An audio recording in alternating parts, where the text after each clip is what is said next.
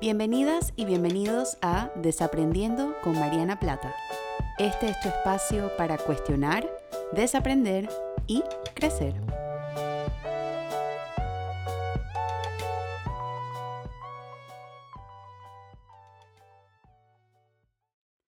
Hola a todas y a todos, bienvenidos a un nuevo episodio del podcast Desaprendiendo. Yo soy Mariana y como siempre súper contenta y emocionada de estar compartiendo un episodio más en este espacio que espero que estén disfrutando tanto como yo. Y el día de hoy traigo un tema que yo creo que la mayoría de nosotras y nosotros caemos en esto sin darnos cuenta y espero que al final de este episodio, mi propósito con este episodio es despertar un poquito de autoconciencia o conciencia de sí misma y sí mismo para ustedes y para mí también, porque yo caigo bastante en esto. Em, y tratar de poco a poco irlo modificando, quizás, o irlo desafiando. Y el tema o la pregunta que me gustaría que desaprendamos el día de hoy es qué son los pensamientos blanco o negro. Yo uso esta palabra o esta frase con mucha frecuencia y me he dado cuenta que no todo el mundo sabe a lo que me refiero, entonces este episodio es un poco para aclarar esto y también para darnos cuenta en qué áreas de nuestra vida esto sale un poquito más, cómo impacta nuestra vida y por qué es importante desafiarlo. Y un pensamiento blanco o negro es una forma un poquito más informal de decir, este es un término súper psicológico, eh, algo que nosotros le llamamos disonancia, es un tipo de disonancia cognitiva. Una disonancia cognitiva es algo que así como dice la palabra, no hace mucho sentido, pero nuestro pensamiento se va hacia allá normalmente. Y este pensamiento blanco-negro lo que es básicamente es una forma muy rígida de entender el mundo, entender las situaciones que nos pasan, entender nuestra vida, nuestra, nuestras relaciones, nuestros comportamientos, las expectativas que tenemos, que precisamente porque son tan rígidas, y, este es el propósito de blanco o negro, o sea, no es uno, un extremo o el otro. Y, en este pensamiento blanco-negro lo que pasa es que nos olvidamos que hay matices entre estos dos colores y hay diferentes formas de ver estas perspectivas. Nuestra mente o nuestros pensamientos también hacen algo similar. Y es muy rígido porque es una cosa o la otra, es un extremo o el otro.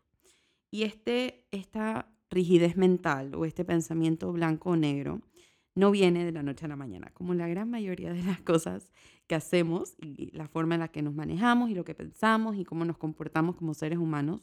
No es que nos despertamos un buen día y decimos, quiero tener un pensamiento rígido o quiero tener un pensamiento blanco o negro, sino que es el resultado de diferentes influencias o diferentes factores en nuestra vida. Uno de ellos siendo un poco la eh, rigidez mental. Y la rigidez mental está muy asociada con el perfeccionismo. En un episodio yo hablé sobre una frase que dice Brene Brown, que, que menciona que cuando el perfeccionismo está al volante, la vergüenza va de copiloto porque las expectativas que nos hacemos son muy rígidas y el pensamiento blanco-negro también está muy asociado con esto. Cuando nosotros tenemos una forma de funcionar muy perfeccionista o muy limitada, somos más propensos en caer en estos pensamientos blanco o negro, que ya les voy a explicar y les voy a mostrar algunos ejemplos de cómo se ven. También algo que pasa mucho es cuando empezamos a tener expectativas muy altas de la sociedad. Y muchas veces esta es la parte que me gustaría desaprender con ustedes el día de hoy o invitarlos a desaprender, es que estas expectativas altas del mundo, de la sociedad, de las otras personas, de nuestras relaciones, de nuestros trabajos, cuando nos hacemos estas expectativas muy altas, lo que también pasa eh, es que eso viene de posiblemente una crianza o una infancia o experiencias tempranas donde el mundo tenía expectativas muy altas con nosotras y con nosotros. O también de personas significativas en nuestra vida, cuidadores primarios, a los que hemos visto asumir estas expectativas también. Entonces, esta, esta rigidez mental, este perfeccionismo, estas expectativas altas, son todas formas en las que se van como estableciendo las bases para el pensamiento blanco o negro y a lo largo de nuestra vida nos pasan situaciones que lo van reforzando. Y otro, otra área de influencia, otro eh, quizás lugar de nacimiento de estos pensamientos blanco o negro, también es mucha eh, responsabilidad de nuestra educación. Yo soy apasionada de la educación y antes hablaba mucho de ella eh, y creo que con este tema en particular, la escuela y la, el funcionamiento, los métodos tradicionales de educación, que es la, a los cuales la mayoría de nosotros hemos sido expuestas y expuestos, refuerzan este, esta, esta rigidez mental. ¿Por qué? Porque hemos estado en colegios o hemos estado en sistemas educativos que han visto nuestro desempeño de una forma u otra. En las clases, por ejemplo, en los exámenes, o pasábamos o fracasábamos. En la escuela, algo que decimos también era, éramos buenos para algo o éramos malos para algo. Eh, podíamos hacer algo o una materia la desempeñábamos muy bien y otra la desempeñábamos muy mal. En un examen nos podía ir muy bien o nos podía ir muy mal. Y todas estas formas tan extremas, rígidas, em, tradicionales de manejar nuestro, nuestro desempeño han sido, a mi parecer, algo que ha reforzado mucho este pensamiento blanco o negro que tenemos hoy en día, no solamente del mundo y las expectativas que tenemos del mundo, sino también las expectativas que tenemos de nosotras y de nosotros mismos. Y otra área que yo creo que quizás esto podría ser como, si lo vemos como a modo evolutivo en, nuestra vida, quizás la crianza es como, o, la forma en la que nuestros cuidadores se aproximaban a estas situaciones es el como donde empezó todo, la educación lo refuerza y hoy en día, como adultas y adultos que ya hemos pasado quizás por estas dos etapas o hemos pasado por, por la parte quizás un poco más intensa de estas etapas, yo creo que las redes sociales y la tecnología y la exposición a la tecnología y, y la forma en la que se consume el contenido hoy en día también juega un rol importante en esta prevalencia de pensamiento blanco o negro. Y lo digo porque a veces se nos olvida que las redes sociales son un filtro. Y lo que vemos en las redes sociales no siempre es. La mayoría de los que estamos, yo estoy muy metida en redes sociales, la gran mayoría de ustedes lo saben porque me han encontrado probablemente a través de esto, no mostramos todo lo que pasa en nuestra vida. Primero porque sería irreal hacerlo y dos porque es un contenido que es súper curado y es súper filtrado. Y esto lo digo con el sentido de todo lo que vemos allá afuera en las redes sociales, tenemos que hacer un esfuerzo importante para recordar que no es la constante, que no es lo que siempre está pasando. Y cuando yo digo que las redes sociales juegan un rol importante con este pensamiento blanco o negro, lo digo porque precisamente debido a que se nos olvida que las redes sociales son un filtro, tendemos a asumir que lo que estamos viendo es y no es. En el sentido de, esta persona tiene la vida perfecta y esta persona no. Esta, esta área de la vida de esta persona está bien, mientras esta área de la vida de esta persona no. Em, esta persona hace esto todo el tiempo versus esta persona que no hace esto todo el tiempo. Y espero que en este ejercicio que les acabo de dar hayan podido identificar algunas de las palabras que decimos. Ustedes saben que yo soy, si han estado aquí un rato, saben que yo soy muy cuidadosa de las palabras que uso. Trato de serlo por lo menos. Y soy muy fan de la... De, y, creo fielmente que las palabras que utilizamos pueden ser muy poderosas para nuestra salud mental o por el otro extremo contraproducentes para nuestra salud mental también. Y cuando digo esto, lo digo porque las palabras que utilizamos, precisamente porque estamos hablando de pensamiento, tenemos que hablar de palabras. Es, una, es, un, es un tema de lenguaje. Y no solamente es el lenguaje que decimos allá afuera, sino estas conversaciones que tenemos con nuestro yo interno, con nosotros mismos internamente, estos pensamientos que vamos teniendo.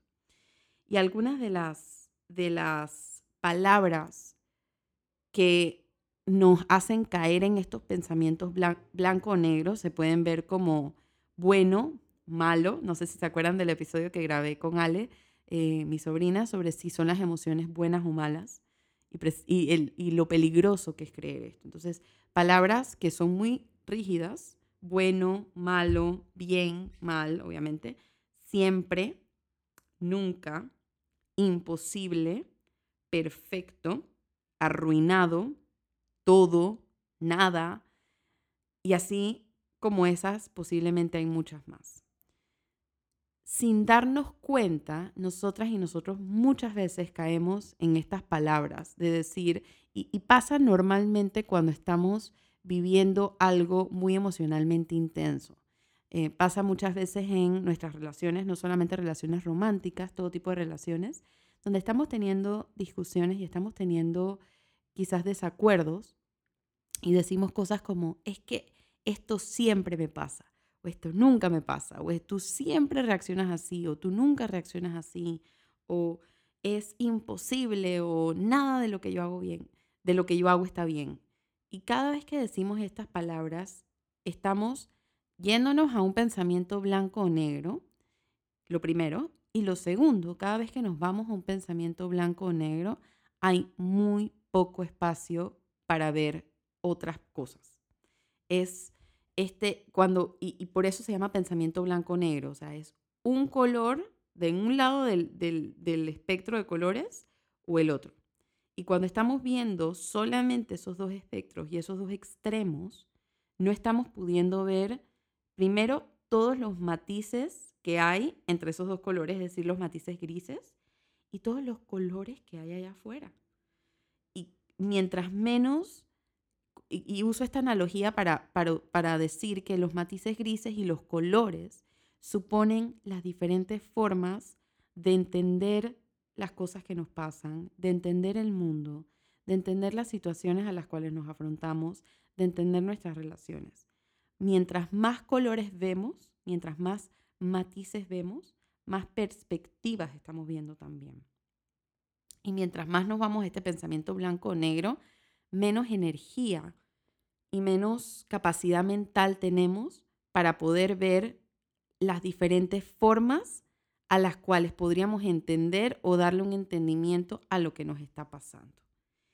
Y lo complicado con este tema del pensamiento blanco o negro, o lo peligroso de esto, es que si no somos anuentes de que lo estamos haciendo, de que estamos cayendo en esto, si no somos conscientes que aparece, podríamos estar siendo muy, eh, eh, estar, podríamos haciendo un daño muy importante a diferentes áreas de nuestra vida. Podríamos estar poniendo en peligro nuestras carreras, eh, y con esto lo quiero decir, por ejemplo, con cuando caemos en, en, en estas palabras de yo nunca hago nada bien, yo no sirvo para esto, cuando yo les hablaba acerca de, de la forma en la que estamos narrando nuestra vida y, y, todo lo que eso conlleva y las áreas de crecimiento y todo lo demás. Cuando decimos yo no sirvo para esto, yo no sé hacer esto bien, eh, yo soy mala para esto, soy malo para esto, es un pensamiento muy limitante y hay muy poco espacio para abrirnos al crecimiento cuando, cuando nos limitamos a esta perspectiva. Entonces, una de las cosas es, así es una de las formas en las que podríamos estar poniendo en peligro nuestra carrera profesional y nuestro crecimiento profesional. Porque si ya nos em, resignamos a pensar que no servimos para algo, que no hacemos algo bien, o que esto no me funciona, ya lo tomamos como por hecho. Entonces no nos abrimos a realmente flexibilizar este pensamiento y decir, bueno, si este es un área que se me dificulta, quizás ese es un área en la que yo tengo que invertir tiempo en aprender o esa es un área en la que yo necesito ayuda o necesito que alguien me apoye. Y yo no puedo pensar en todas estas cosas si estoy pensando, yo no soy buena para esto. Por ejemplo, em, yo, y esto lo acepto totalmente, eh, no soy muy buena y con esto es, el doble propósito de esto es mostrarles que yo también caigo en pensamiento blanco o negro y mostrarles cómo salir de esto también.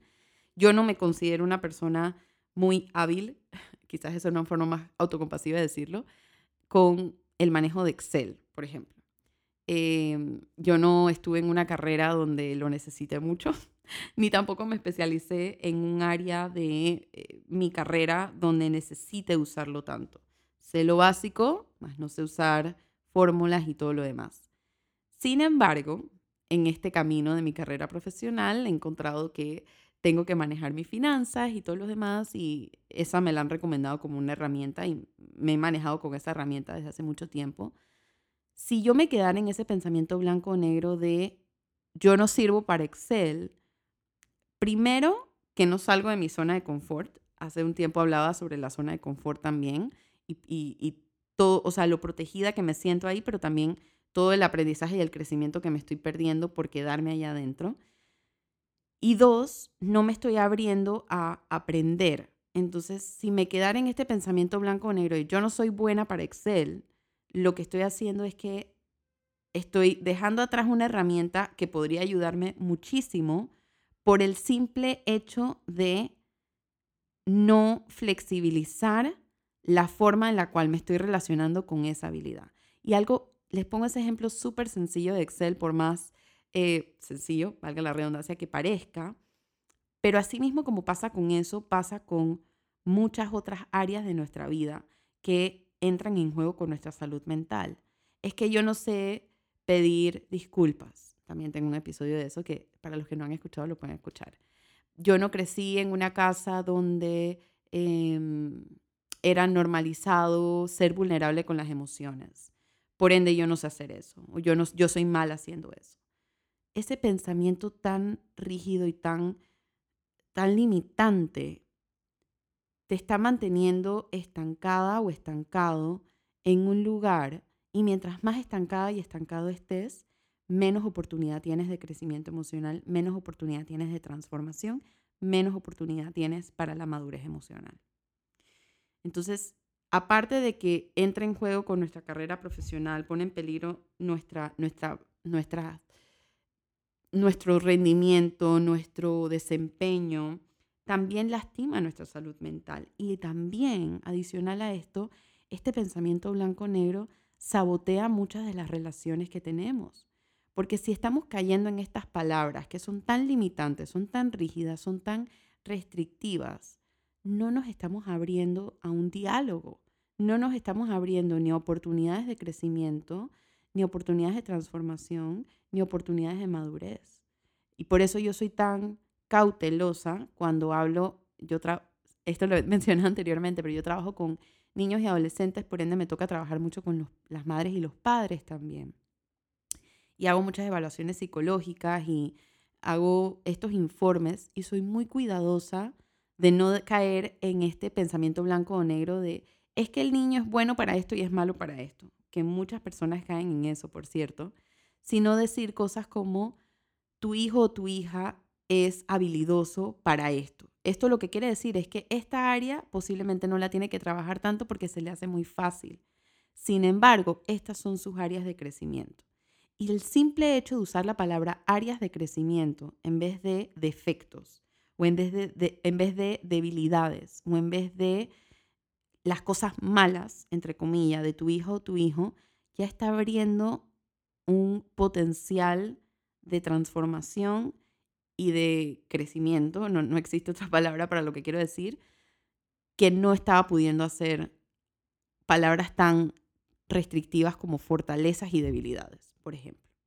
Entonces el lenguaje, las palabras que utilizamos pueden habilitar la transformación de nuestras relaciones hacia relaciones más sanas, así como pueden restringir nuestras, nuestras relaciones también.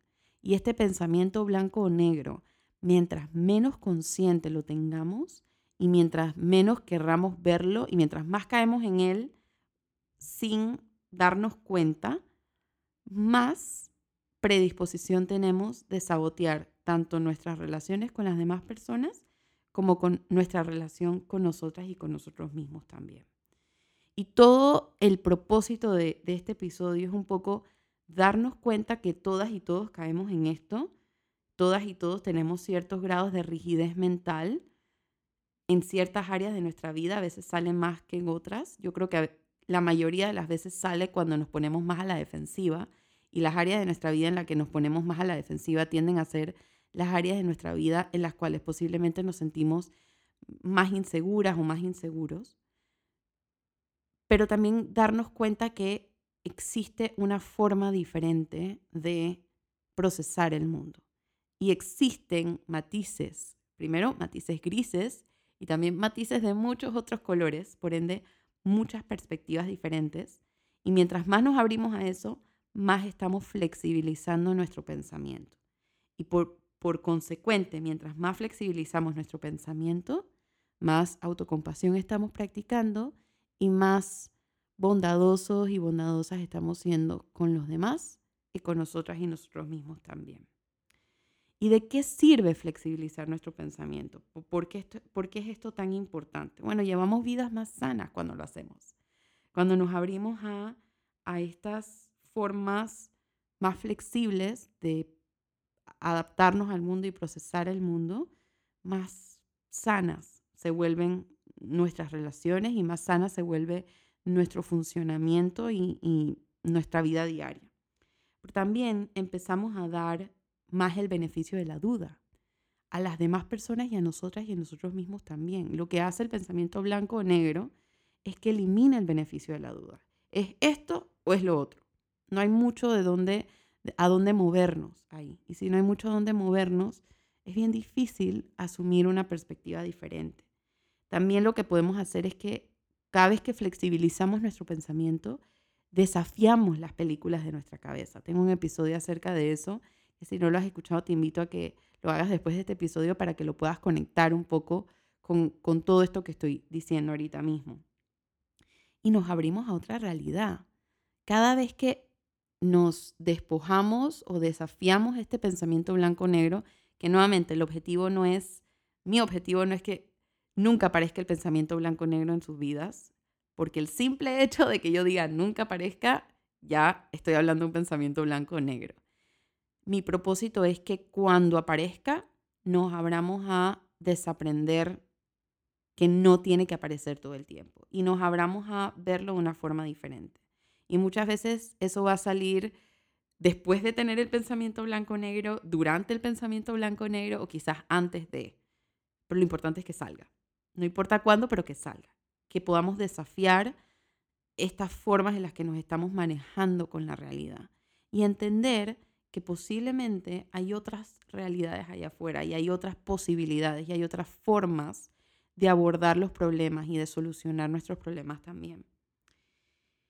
Y para ya ir eh, finalizando, como siempre ustedes saben que no me gusta como que abrir esta caja de Pandora sin ofrecer herramientas para poder hacerlo. Y yo creo que Quizás voy a sonar un poquito redundante con el episodio de, la, de las películas de la cabeza, pero yo nuevamente creo que las palabras tienen un poder muy grande y cuando incluimos palabras más autocompasivas y más palabras en nuestro vocabulario y en nuestro manejo de la realidad, más podemos flexibilizar nuestro pensamiento. Y decir palabras más autocompasivas o más flexibles involucra decir cosas como quizás.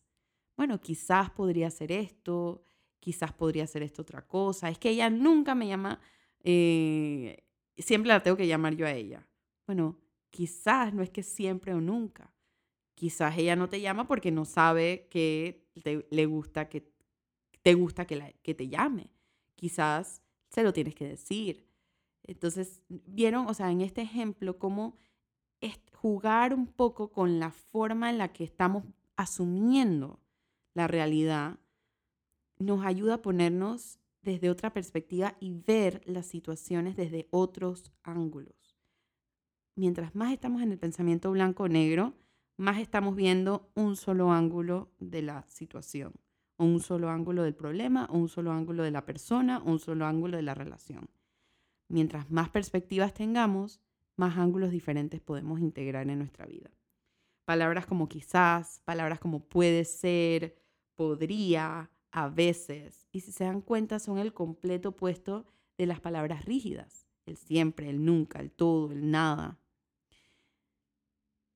Esto no va a pasar, como todo el desaprendizaje, de la noche a la mañana, pero el simple hecho de que nos abramos a desaprender esto es más que suficiente. Y tener paciencia con que el pensamiento blanco o negro va a aparecer porque somos seres humanos y va a pasar, pero también abrirnos a que todos los días podemos hacer un poquito de desafío más para empezar a flexibilizar nuestros pensamientos, porque mientras más flexibilizamos nuestros pensamientos, más flexibilizamos nuestras relaciones y más flexibilizamos nuestra vida también. Como siempre, recuerda que esto no supone reemplazar terapia. Si esto ha resonado contigo y te gustaría trabajar un poquito más los pensamientos blanco o negro, te invito a que eh, acudas a un profesional de salud mental para que te ayude a manejar esta situación.